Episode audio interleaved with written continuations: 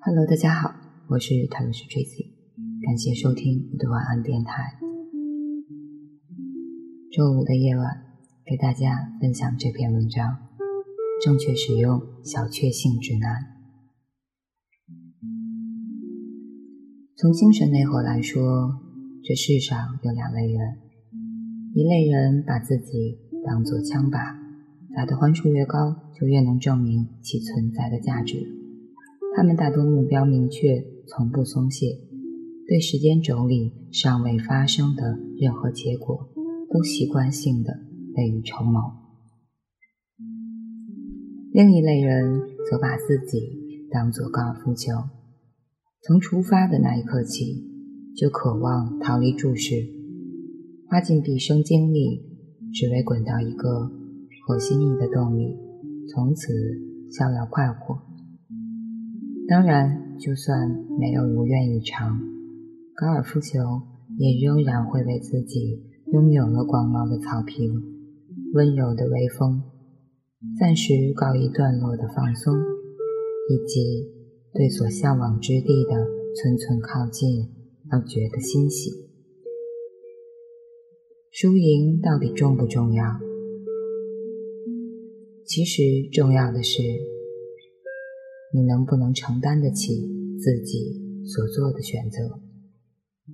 如果你打算成为枪靶，就无法享受高尔夫球的随心所欲；如果你打算成为高尔夫球，就不要羡慕人们为枪靶所带来的喝彩和关注。两种截然不同的生活态度拿来对比和说笑。都是现代媒体常见的信息传达误区，而事实上，观点和观点之间并不是非此即彼。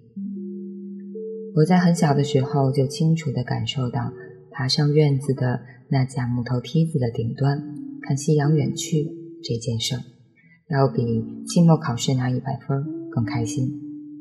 成绩单和名次表都不是我关心的事儿，因为他们无法给我带来快乐。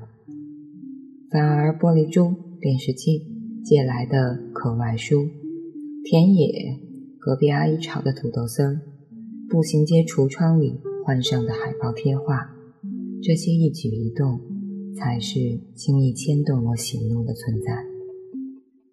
反之，确实有朋友单纯的看到一百分就会觉得心满意足，因为少年生长在一个相对温和的环境下。所以，始终倡导无用之美的我，携带着对更多人群和视角的关注。成年之后，开始对小确幸这个东西产生了坚实的好奇。天空一无所求，而万物却心甘情愿奉它为信仰。我们很难形容自己为什么看到蓝天。会莫名的欣慰，会想要拍照分享，甚至脑子里会有立刻带着喜欢的人去沙滩散步的强烈冲动。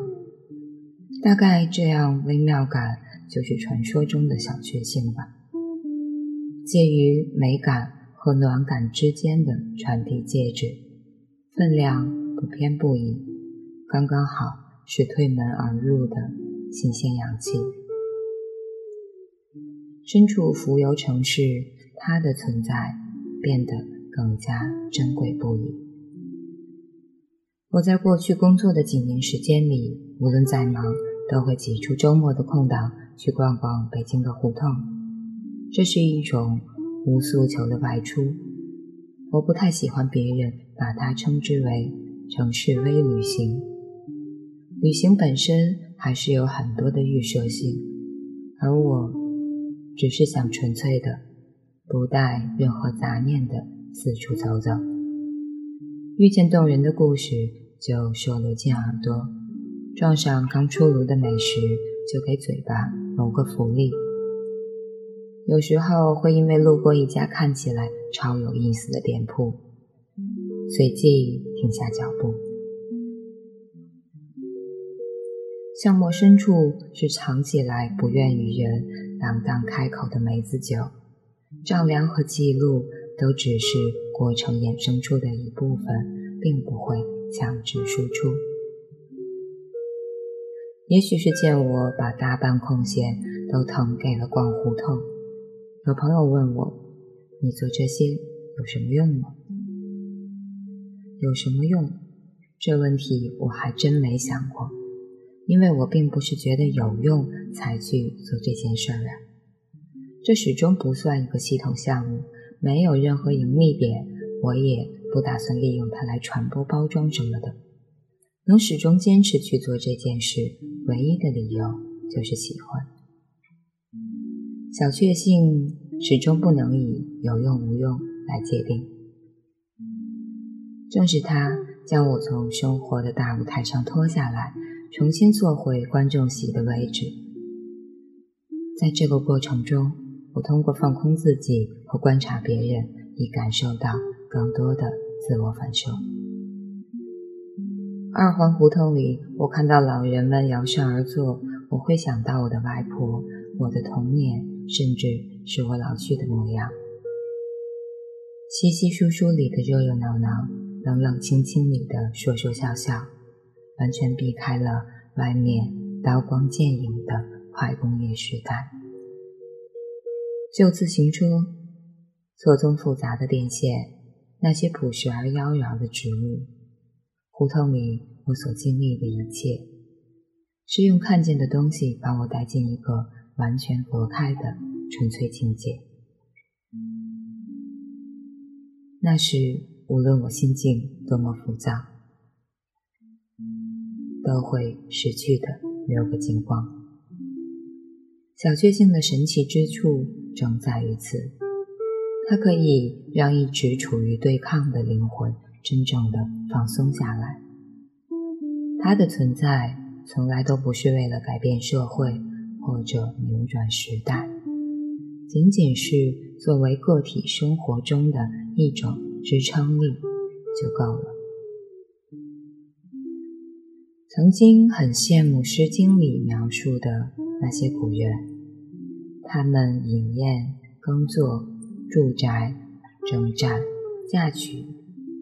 欢喜还是悲忧，渔舟或是殿堂，皆是坦坦荡荡，毫无后世的小家粘稠。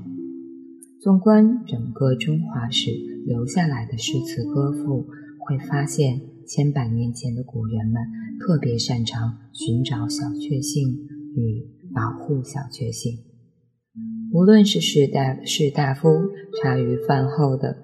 吟诗诵对，世家子弟的斗鸡斗蟋蟀，还是朱代被贬、被罚、被逐出去的文人墨客们，他们趁着事业低谷期，采水为衣，转山为拔，出去游历祖国的大好风光、快意恩仇，都可以总结成为正确使用小确幸指南。放到现在生活中来说，那些在工作之外拥有更多兴趣爱好的人，幸福感通常会更高。那些世人眼里无用的点缀，最终都会成为我们生命中最坚实的壁垒。